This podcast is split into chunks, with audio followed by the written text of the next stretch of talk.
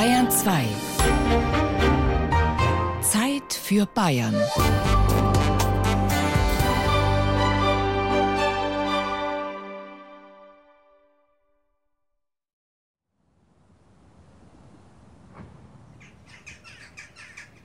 Hoch über der Stadt Coburg thront die Feste, als Landmarke weithin sichtbar wie eine Krone. Wo könnte man sich besser über den berühmtesten Sohn der Stadt, Prinz Albert I. von Sachsen, Coburg und Gotha schlau machen als hier? Nicht nur er feiert 2019 seinen 200. Geburtstag, sondern auch seine Gemahlin Queen Victoria. Und tatsächlich tritt sie uns auf der Feste leibhaftig und in großer Garderobe gegenüber, um uns etwas über ihren Albert zu erzählen.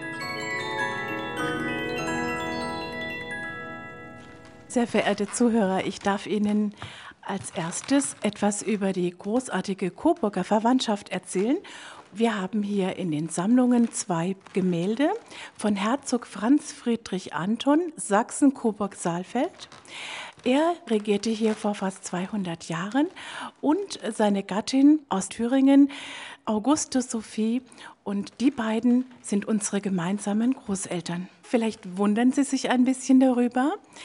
Das hatte damit zu tun, dass man in der Verwandtschaft geheiratet hat. Das war nichts Ungewöhnliches in unserer Zeit.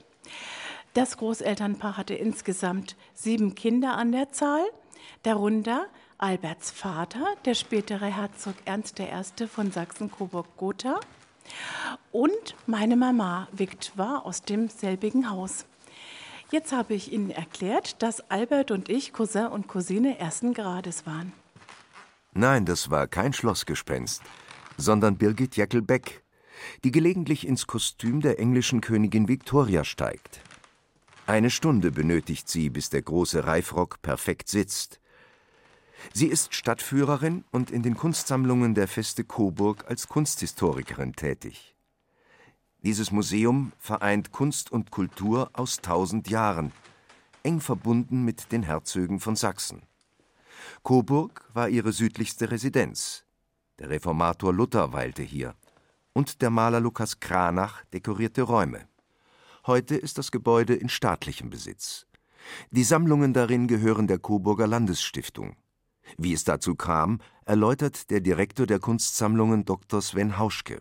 Nach dem Ersten Weltkrieg werden auch alle regierenden Herzogshäuser, man kann sagen, aufgelöst, abgewickelt und das Vermögen der Herzöge von Sachsen, Coburg und Gotha, die hier in Coburg ihre Residenz hatten, das wurde in eine Stiftung überführt. Die Kunstobjekte, die jetzt kein Privatbesitz waren, sondern eher Staatsbesitz, werden in die Coburger Landesstiftung überführt, die es noch heute gibt, die sozusagen Rechtsnachfolger ist von diesen Objekten, alles verwaltet. Dazu gehört auch das Naturkundemuseum. Das Herzoghaus gibt es offiziell nicht mehr, aber Prinz Andreas und Erbprinz Hubertus leben noch in Coburg und haben auch noch heute viele Verbindungen zu den Kunstsammlungen. Gesammelt haben die Herzöge eigentlich immer. Vieles davon ging auch wieder verloren. Erhalten sind bis heute eine große Sammlung von Jagd- und Schutzwaffen der Herzöge, eine der größten grafischen Sammlungen, aber auch Exponate, die eng mit Prinz Albert, unserem Geburtstagskind, zu tun haben.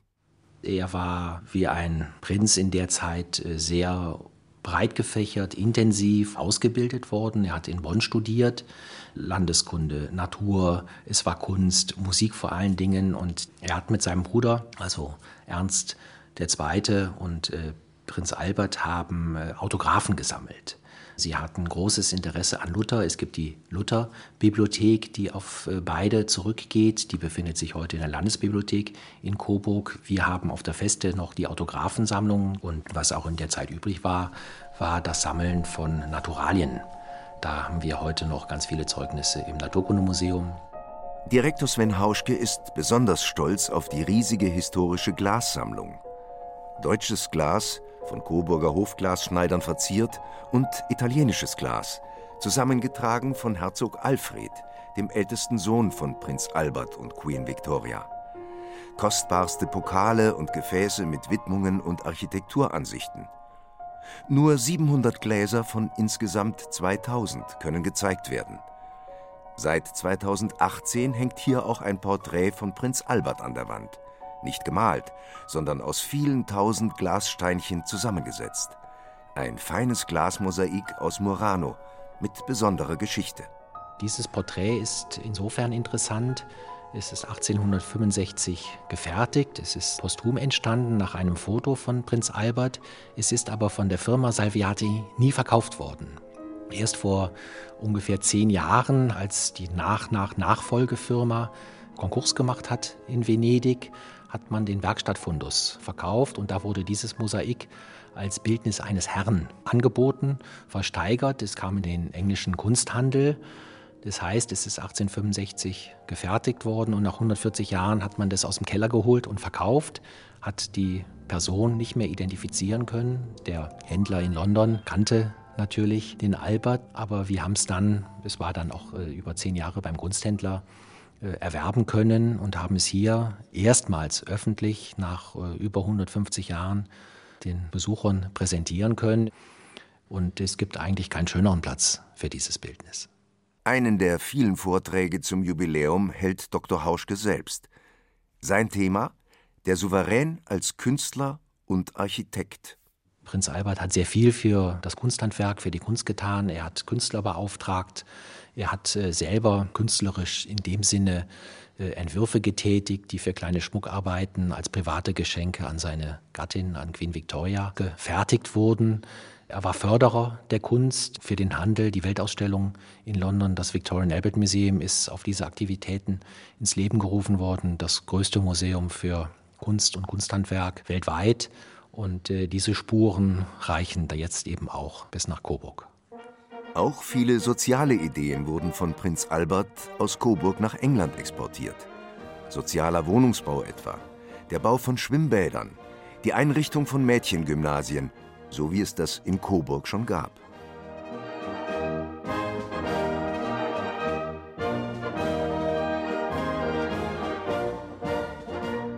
Prinz Albert, ein vielseitig Interessierter, ein Universalgelehrter, dem Fortschritt immer aufgeschlossen. Grund genug für die Stadt Coburg, seinen Geburtstag mit einem Ganzjahresprogramm zu feiern. Mit Konzerten des Landestheaters in Coburg und London, mit Ausstellungen, Führungen, Theater, Musical. Alle wurden ins Boot geholt. Für den Chef des Stadtmarketings, Michael Selzer, ist es schwer, nur ein Highlight herauszufischen. Doch dann bekennt er, mein Lieblingsprojekt, ich gebe es ganz offen zu, ist, wir haben die ganz große Ehre in diesem Jahr im Victoria und Albert Museum ab Mitte November den Designer Weihnachtsbaum zu stellen. Das ist ähm, eine große Tradition im Victoria und Albert Museum. Seit Jahren gibt es da im Eingangsbereich einen sogenannten Designer-Weihnachtsbaum. Und äh, der wird in diesem Jahr aus Coburg kommen, und zwar als Arbeit von Studierenden von der Hochschule. Wir haben einen fast weltweit anerkannten Studiengang für Design. Die zweite Bürgermeisterin Dr. Birgit Weber hatte schon vor einiger Zeit Kontakte nach Schloss Windsor geknüpft. Wir sind schon seit zwei Jahren in Verbindung mit dem englischen Königshaus. Damals dieser, ja, dieser wirklich Clou, möchte ich sagen, Christmas Tree for the Queen. Wir bringen einen Weihnachtsbaum aus dem herzoglichen Wald, dem Ur-Ur-Großenkel rüber und mit den Glaskugeln. Und vor Windsor, das ist ja das Familienschloss, ich durfte damals das Enlightening mitmachen. Jetzt diese wahnsinnige Überraschung, dass die Queen höchstpersönlich unsere Schirmherrin wird da waren wir alle mehr als gerührt. Ja, das war wirklich, also das ist auch ein Erfolg vom Stadtmarketing und von allen, die da mitgewirkt haben. Birgit Weber hat auch ein Lieblingsprojekt im Albert-Festjahr. Es gibt Fotos von den Bediensteten, die Albert von Coburg mit nach England genommen hat. Und diese Fotos werden jetzt wirklich groß aufgezogen und als Wanderausstellung dann in den Schaufenstern der Einzelhändler präsentiert. Und ich erhoffe mir, dass sich da auch so Geschichten ergeben dass man so Back to the Roots, also Coburg, Albert, englisches Königshaus. Und das wird bestimmt auch die Menschen in Coburg anregen, miteinander zu sprechen und auch dieses persönliche sich identifizieren mit der Geschichte, was ja immer wichtig ist. Coburg hat 2017 eine große bayerische Landesausstellung hinter sich gebracht. Nun das Jubiläum zu Prinz Albert und Viktoria. Und 2022 jährt sich die Volksabstimmung und die Eingliederung nach Bayern zum 100. Mal. Ein Kraftakt, der zusammenschweißt und nur mit viel ehrenamtlichem Engagement machbar ist. Gerne würde die Stadt die Marke Prinz Albert und Herzogtum Coburg weiterspielen. Auch die verwandtschaftlichen Verbindungen daraus nach Schweden, Spanien, Portugal, Belgien. Von dort und von England erhofft man sich etwas mehr Besucher als bisher. Und die Coburger? Was wissen die eigentlich über Albert und die Familie, die hier noch lebt? Auf dem Marktplatz treffen sich die Residenzler gern. Man hält ein Schwätzchen und gibt bereitwillig Auskunft. Er war mit der Königin Victoria verheiratet. Er war dann der Prinzgemahl, genau. Inge, wir wissen nicht viel ne, von dem Zeug. Ne? Wir sind da ein bisschen dumm. Ja, nee, wissen wir nicht. Wir müssen unser Leben leben und ja, die sollen Da haben wir uns noch nie was Also drum Ingrid, gekümmert irgendwie. nicht. Wir haben in Aachen einen Englischkurs und wir schreiben mit den Royals. Und jetzt hat ja der Charles Geburtstag gehabt. Ne? Da haben wir immer Verbindung und kriegen immer Antworten. Ja. vielen, vielen Jahren war der Prinz Andrew hier. Da waren wir hier gestanden, er ist an uns vorbeigelaufen. Schön ist es auf jeden Fall. Gehört einfach dazu, genauso wie in England. Das gehört dazu einfach. Das ist da und dann soll es auch bleiben. Ja, es ist historisch schon bedeutungsvoll, wenn man, sagen wir, an, an Tourismus oder sowas denkt. Ne? Aber für die jungen Leute, dann zählen andere Sachen mehr. Ottmar Renner ist Chef des Blumenstandes direkt zu Füßen des Albert-Denkmals. Er besucht den Markt seit 45 Jahren und hat die Hoheiten Prinz Andreas und Prinz Hubertus samt Familie schon oft gesehen. Ja, er kommt ab und zu mal und kauft immer ein. Auch die drei kleinen Engel sind ab und zu mal da. Die amerikanische Frau ist immer da. Und ab und zu sind sie mal, laufen sie mal über den Markt. Ja, lernen sie mal einen Blumenstrauß machen oder was, aber sie gehen immer über den Markt. Würde man jetzt nicht rauskennen, wenn man nicht wüsste, wer sie sind. Bescheiden, solide, das kommen schon regelmäßig. Coburg ist eigentlich eine schöne Stadt und es sind ja immer viele äh, Touristen eigentlich da. Das ist, sind schön. Die ganzen fränkischen Städte, die haben ja sehr viel Zulauf. Engländer sind ja sehr eingebildet. Die sind also ganz selten da. Direkt am Marktplatz residiert seit Hunderten von Jahren die Hofapotheke. Unterlagen über die Zeit von Prinz Albert hat man leider nicht mehr. Die Hofschlachterei hat seit Jahren geschlossen. Das Areal wird nun saniert. Aber es gibt noch einen Betrieb, der sich zu Recht Hoflieferant nennen darf. Wir befinden uns hier in den Räumen der Hofbäckerei und Konditorei Pfeiler in Coburg, Lebkuchenmanufaktur. Ich bin das vierte Familienmitglied in Folge. Mein Urgroßvater hat 1892 diese Firma gegründet, hier an dieser Stelle. Ist heute natürlich noch in Familienbesitz. Wir pflegen die alten Rezepturen, vor allen Dingen unsere Lebkuchen und auch Coburger Schmätzchen-Rezepturen. Die Beziehung hat sich daraus ergeben, dass hier Ende des vorletzten Jahrhunderts auch die großen Fürstenhochzeiten abgehalten wurden und mein Urgroßvater damals auch aufgefordert wurde, Backwaren zu liefern. Und so kam auch das Coburger Herzoghaus auf den Geschmack und hat ihn damals schon, es war Herzog Alfred, zum Hofbäckermeister ernannt. Und wenig später, 1907, ist der Titel des Hoflieferanten verliehen worden. Die Urkunde ist unterschrieben von der Herzogin Marie von Sachsen-Coburg-Gotha, Großfürstin von Russland, die diesen Titel verliehen hat. Doch ohne Hofhaltung, was bedeutet der Titel heute noch? Also Geschäftsbeziehungen jetzt so im klassischen Sinn, dass wir große Belieferungen machen, gibt es nicht. Aber nachdem wir eine Spezialität für Coburg herstellen, die auch als beliebtes Mitbringsel oder auch als Gastgeschenk genutzt wird, gibt es natürlich schon den einen oder anderen, der die auch im europäischen Bereich, zum Beispiel jetzt der Karl Gustav in Schweden, der die auch schon bekommen hat als Geschenk. Ansonsten lässt Peter Pfeiler Diskretion walten. Ein Wermutstropfen fällt auf die glanzvolle Hoflieferantentradition. Peter Pfeilers Sohn ist erfolgreicher Jurist. Wer einmal die Nachfolge antreten soll, ist also nicht klar. Aber bis dahin werden noch viele Lebkuchen und Torten gebacken. Nachdem sich Prinz Albert auch als Komponist hervorgetan hat, spielt die Musik im Jubiläumsjahr eine große Rolle. Das Coburger Landesorchester gibt zusammen mit der Royal Choral Society ein Konzert in London. Am 8. Juli kommt der Chor dann zum Konzert in die Moritzkirche nach Coburg und Schloss Ehrenburg wird Schauplatz des Musicals Albert und Victoria von Ulrike Barz-Murauer.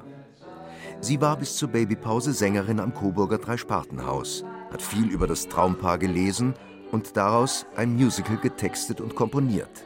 2016 war die Uraufführung. Das Jubiläumsjahr ist der ideale Zeitpunkt für eine Wiederaufnahme.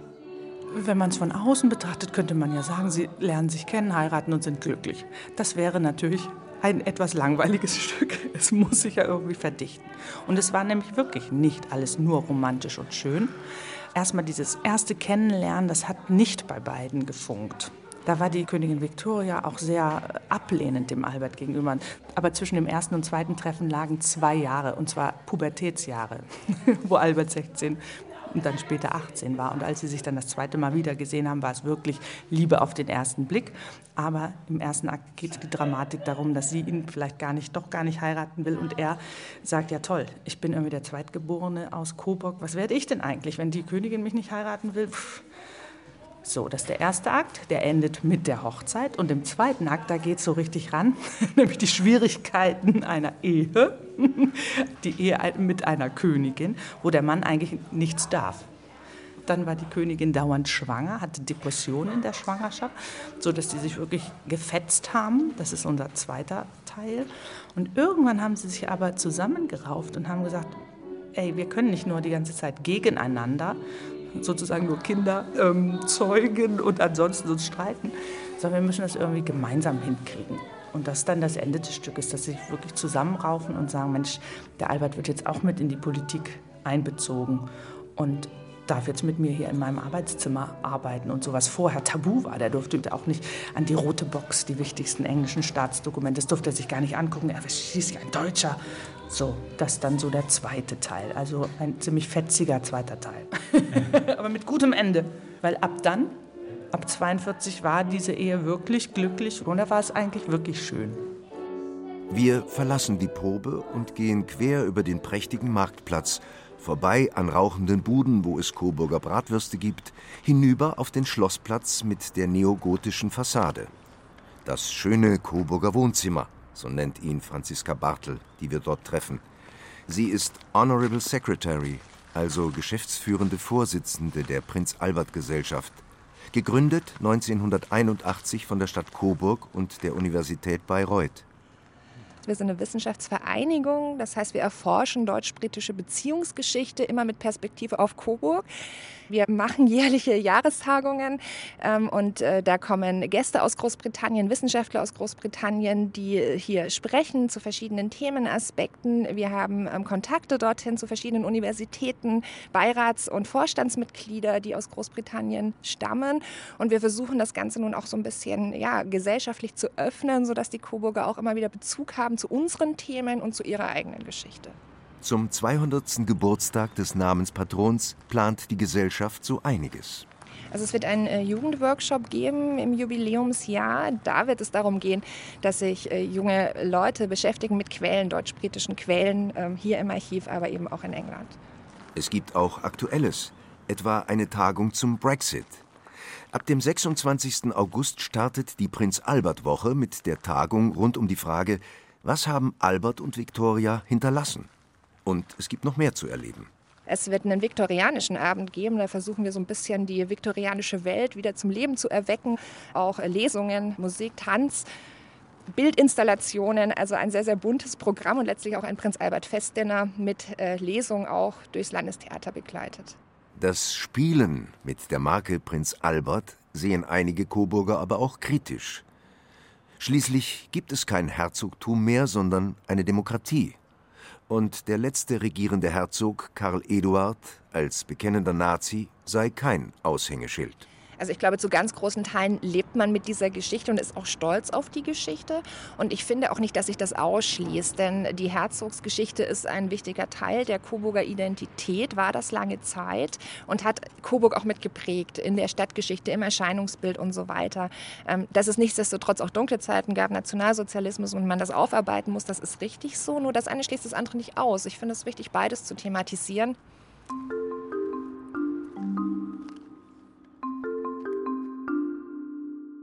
Zu guter Letzt stellt sich die Frage, wie denn die Mitglieder des Hauses Sachsen-Coburg und Gotha in Coburg zurechtkommen.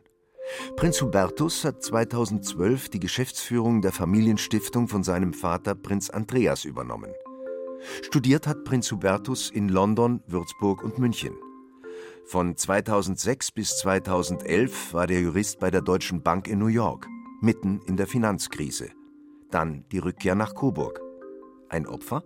Ich habe mich immer für den Bereich Land, Forstwirtschaft, Immobilien, was wir hier so machen, sehr interessiert, auch für das ganze Kulturelle, für die äh, Herkunft der Familie. Insofern war das eigentlich jetzt keine Entscheidung, die ich mir erst kurzfristig überlegt hatte. Es ist natürlich dann schon interessant, wenn man mal so seinen Werdegang macht gerade in einer Stadt wie New York lebt, sehr frei auch ist, ähm, sich so seinen eigenen Weg bahnt und geht. Natürlich gehen einem da sehr viele Dinge durch den Kopf. Am Ende des Tages war für mich aber trotzdem irgendwie immer klar, wo ich hingehöre, dass auch New York nur eine Durchgangsstation sein kann. Wie aber reagierte seine amerikanische Frau auf die Aussicht, nach Coburg zu ziehen? Also sie hat unglaublich positiv reagiert.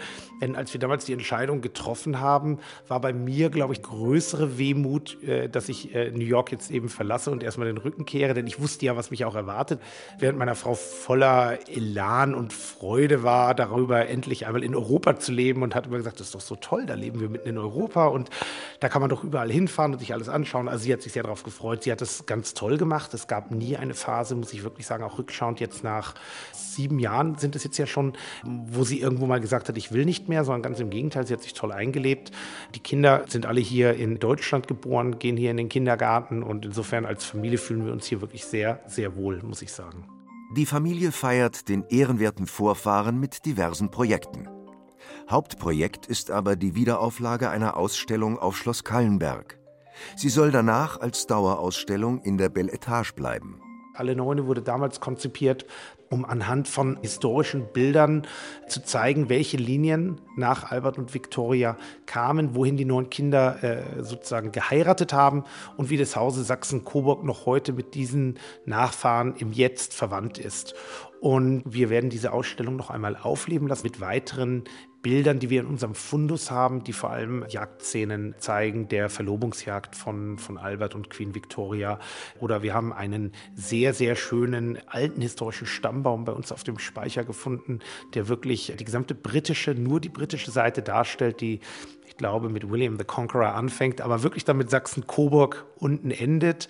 Ähm, und insofern werden wir dort eine schöne, familiär geprägte kleine Ausstellung zeigen zum Thema Albert und Victoria.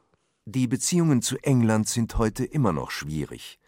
Nach der Umbenennung des englischen Teils der Familie in Haus Windsor als Reaktion auf den Ersten Weltkrieg blieb eine gewisse Distanz. Ob es heute noch Vorbehalte gibt, kann ich so nicht sagen. Ich weiß nur, es ist natürlich schwierig, nach so langer Zeit wieder anzuknüpfen. Es gab in der Tat eben Besucher, also Prinz Charles war auch hier zu Besuch bei meinen Eltern, ähm, das erinnere ich mich noch.